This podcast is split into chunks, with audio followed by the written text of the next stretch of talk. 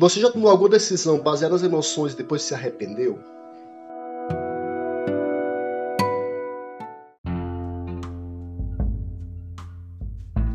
No episódio anterior, ao julgar que Zezinho estava reagindo bem ao pós-operatório e o luto não machucava tanto, tomei a decisão de abandonar o barco.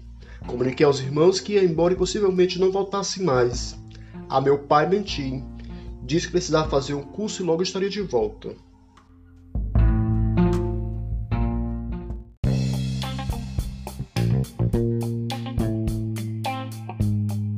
Bem-vindo ao podcast Íntimo e Pessoal, Crônicas, Memórias e Outros Escritos. Uma produção, letras e rimas.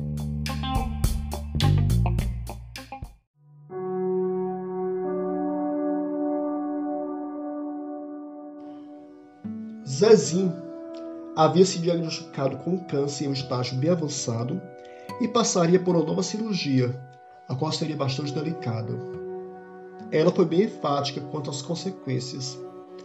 Ele tanto poderia resistir quanto não, e ainda existia a possibilidade de perda de consciência, movimentos, uma vez que o tumor a ser operado localizava-se na cabeça e a estação da orelha direita já era certa. Nessa noite eu não dormi. Chorei por tudo. Derramei lágrimas pela morte de minha mãe. Senti a dor familiar. O choro escorreu pelo tamanho do sofrimento de Zezinho. E clamei a Deus por a oportunidade de reencontrar meu pai, abraçá-lo e pedir perdão por tê-lo enganado. Meu maior medo era que ele se operasse, perdesse a consciência e não me reconhecesse mais. Acho que cheguei atrasado na plataforma. O trem já havia partido. E eu corri com quanta força tinha. Esse trem não ia ser cenário de um desencontro. Busquei ânimo, coragem, corri mais veloz e passei na frente do trem. Rezei, clamei, pedi, chorei. E um mês depois eu estava de volta ao Ceará. Cheguei ao final de semana antes da dita, dita cirurgia. Encontrei Zezinho com a serenidade, serenidade de sempre.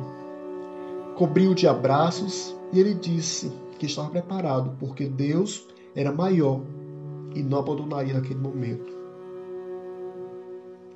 Segunda-feira, bem cedo, ele saiu com minha irmã, Eliane, rumo ao hospital para se internar e aguardar a hora do processo cirúrgico.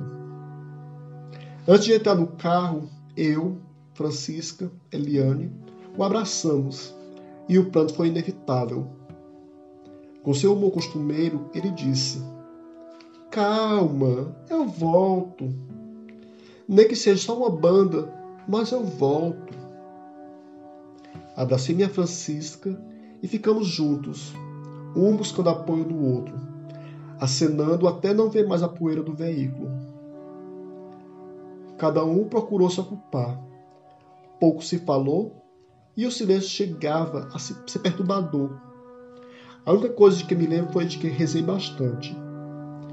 Desconsolado, pouco comi e o sono foi para longe. Começamos o dia seguinte com uma mensagem a Eliane, avisando que Zezinho já havia dado entrada no centro cirúrgico e agora só nos restava rezar e aguardar o milagre acontecer. Foram as 12 horas mais sufocantes, angustiantes que já vivenciei. Às 9 horas da noite, o telefone tocou. Olhei para Francisca. Ela me olhou. Ambos exauridos pela espera, o medo de uma notícias a nos maltratar. E o telefone insistente para de tocar. Não sei qual dos dois atendeu. Só recordo de ambos ajoelhados e agradecendo a Deus por sua misericórdia e ter nos atendido, não importar por quanto tempo. Mas o que nunca tenho certeza que minha corrida na frente do trem não foi em vão. E eu sou muito grato a Deus por ter me dado força, me amparado em seu colo e ter poupado a vida de meu pai. A partir daquele momento, viveríamos lado de Zezinho como se fosse o único minuto e faríamos tudo o que estivesse ao nosso alcance para ver o sorriso em seu rosto. Tatá arrasa.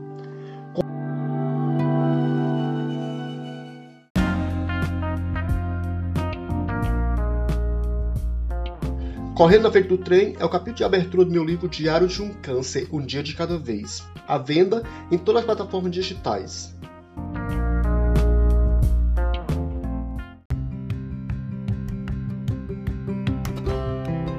Eu sou Tata Arrasa, escritor, letrista, palestrante e tripulante de navio. Escrevo no blog íntimo e pessoal desde o ano de 2016. Convido você a me seguir no Instagram, arroba letras e também visitar o meu site www.tatarrasa.com.br para conhecer um pouco mais do meu trabalho. Espero que você se identifique com este projeto e volte para ouvir o próximo episódio. Um abraço e até mais!